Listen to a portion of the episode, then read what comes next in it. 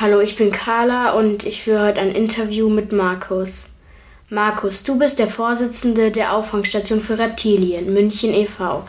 Was ist es denn für ein Verein? Naja, im Grunde ist es ein, ein Verein, der ein Tierheim betreibt, aber halt nicht für Hunde, Katzen, Meerschweinchen, sondern für sagen wir mal, ex exotischere Tiere. Die meisten Tiere, die zu uns kommen, sind wirklich Schildkröten, Echsen, Schlangen, ab und zu mal ein Krokodil. Also halt hauptsächlich die exotischen Tiere. Und wir haben das deswegen parallel zum Tierheim gemacht, weil man dafür halt andere Anlagen braucht. Du musst ein ganz anderes Wissen haben. Wir könnten zum Beispiel gar keine Hunde und Katzen bei uns aufnehmen. Aber es nicht gelernt haben, weil wir die Erfahrung nicht haben. Und wir nehmen dafür die, die exotischen Tiere aus den Tierheimen, für die die Tierheime nicht eingerichtet sind. Okay, dann habt ihr ja bestimmt ganz schön viele Tiere. Wie sieht dein Arbeitsalltag mit denen aus? Naja, mein Alter, Arbeitsalltag ist eigentlich mittlerweile eher ein bisschen langweilig geworden, muss ich sagen. Also was heißt langweilig? Aber ich, ich habe nicht mehr so arg viel Kontakt mit den Tieren, weil ich muss mich halt ums Geld kümmern, ich muss mich um den Neubau kümmern, muss mich ums Personal kümmern, solche Dinge. Also ich, ich habe da quasi die, wie soll man das ausdrücken, die weniger coolen Dinge, die man als Chef so machen muss. Ähm, aber das Schöne ist, ich habe am Wochenende zum Beispiel Dienst, da muss ich dann ganz normal wieder als Tierarzt arbeiten und die Tiere behandeln, ihnen ihre Medikamente geben.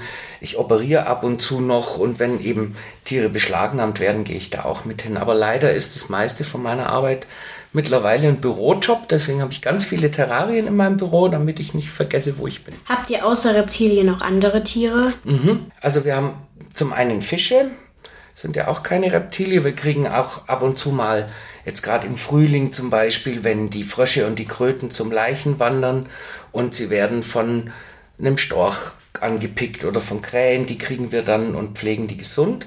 Wir haben aber auch ein paar exotische Säugetiere. Also wir haben im Moment vier Affen, die bei uns leben. Wir haben gerade einen Puma, der ist auf der Straße beschlagnahmt worden. Den hat sich einer gekauft und dachte, naja, ist wie eine große Hauskatze. Das wäre natürlich eine blöde Idee gewesen. Ist auch nicht erlaubt und deswegen kam dieser Puma dann zu uns. Wir haben schon ganz verschiedene Tiere gehabt, mal kleine Hirsche, verschiedenste Äffchen, ähm, Stinktiere, Waschbären. Aber das ist ein ganz kleiner Teil der Tiere, die zu uns kommen. Das meiste und unser Hauptjob sind wirklich Reptilien. Reptilien sind ja zum Beispiel Echsen, Schlangen und Schildkröten. Eine Studie hat gezeigt, dass weltweit jede fünfte Reptilienart vom Aussterben bedroht ist. Woran liegt das? Der wichtigste Grund sind definitiv für Menschen. Wir reden jetzt alle vom, vom Klimawandel, der betrifft die Reptilien auch, weil bei vielen Reptilien ist es so, dass da nicht durch Gene festgelegt ist, ob es Männchen oder Weibchen werden, wenn die aus dem Ei schlüpfen, sondern das macht die Temperatur.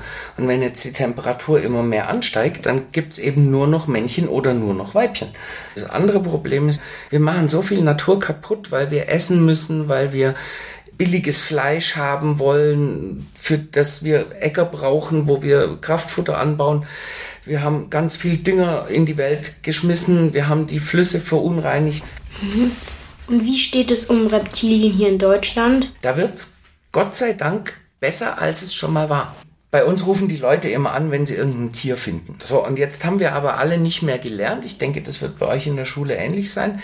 Wie sieht denn eine Schlange aus, die bei uns lebt und ist die gefährlich? Die erkennen die Leute gar nicht mehr. Also sieht der Herr Meier in seinem Garten eine Ringelnatter, denkt sich, ui, die hat gelbe Flecken am Kopf, das muss was ganz Tropisches sein. Und am Schluss meint jeder, das ist jetzt die mega gefährliche Cobra und die bringt meinen Hund um. Meine Frau traut sich schon nicht mehr auf den Balkon. Oder ganz lustig, ich kriege ganz oft Anrufe so im Notdienst, dass die Leute sagen, ich glaube, ich habe ein Krokodil im Garten. Und dann ist es ein Molch. Und für mich ist es toll, weil wir sehen, die Tiere gibt es auch in der Stadt wieder. Und zwar nicht, weil unsere Natur so toll ist, sondern weil wir so coole Gärten haben. Ja. Was kann ich denn tun, um zum Beispiel meinen Garten reptilienfreundlich zu machen? Also zum einen brauchen Reptilien Nahrung. Und, und die Reptilien, die es bei uns gibt, die fressen hauptsächlich Insekten. Das heißt, wenn ich schon mal anfange, meinen Rasen nicht dreimal die Woche zu mähen, sondern wenn ich da Wildblumen sähe zum Beispiel, wenn ich auch mal Unkraut irgendwo in der Ecke stehen lasse, wenn ich ein alten Baum im Garten habe, wo ein paar Äste tot sind, die lasse ich dran, weil dann werden die hohl und dann können da Insekten drin brüten. Das wäre schon mal die Nahrungsgrundlage. Warum ist es wichtig, Reptilien zu schützen? Die Reptilien haben eben durchaus wichtige Aufgaben in der Ökologie. Zum Beispiel die Schlangen in Asien. Wenn wir die nicht hätten, würden die Ratten die Felder kahl fressen. Da sieht man vielleicht, so eine Schlange, denkt jetzt jeder, die braucht doch keiner. Doch, braucht er. Und das müssen wir uns klar machen, dass das wie ein Uhrwerk, da hast du ganz viele Schräubchen und Zahnrädchen. Und wenn du eins rausnimmst, ist die ganze Uhr kaputt. Und so ist es da auch. Danke für das Interview. Danke dir, es hat sehr viel Spaß gemacht und ich finde es cool, dass ihr euch dafür interessiert. Merci.